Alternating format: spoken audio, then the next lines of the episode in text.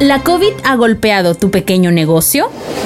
¿No sabes cómo empezar de nuevo frente a esta crisis? No te preocupes.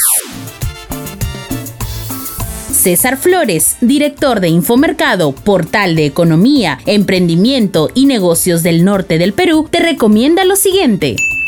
Crear tu propia marca personal también es una acción que sugiero puedan ustedes poner en práctica, ¿no? Esto te va a permitir distinguirte entre otros también que seguramente se están reinventando. Ese sello, esa marca personal es el resultado de la puesta en valor de tus capacidades combinadas con tu estilo, con tu forma de ser. Para eso siempre sugiero el uso de las redes sociales, el networking, la generación de valor en tus propuestas, esto para reforzar tu marca personal, lo que otros ven y valoran de ti. Por eso es importante también trabajar en autoconocerte, ¿no? Para detectar esos comportamientos que van en contra de ese proyecto de reinvención y que ayuden también a que tú puedas tomar las mejores decisiones para construir tu perfil profesional.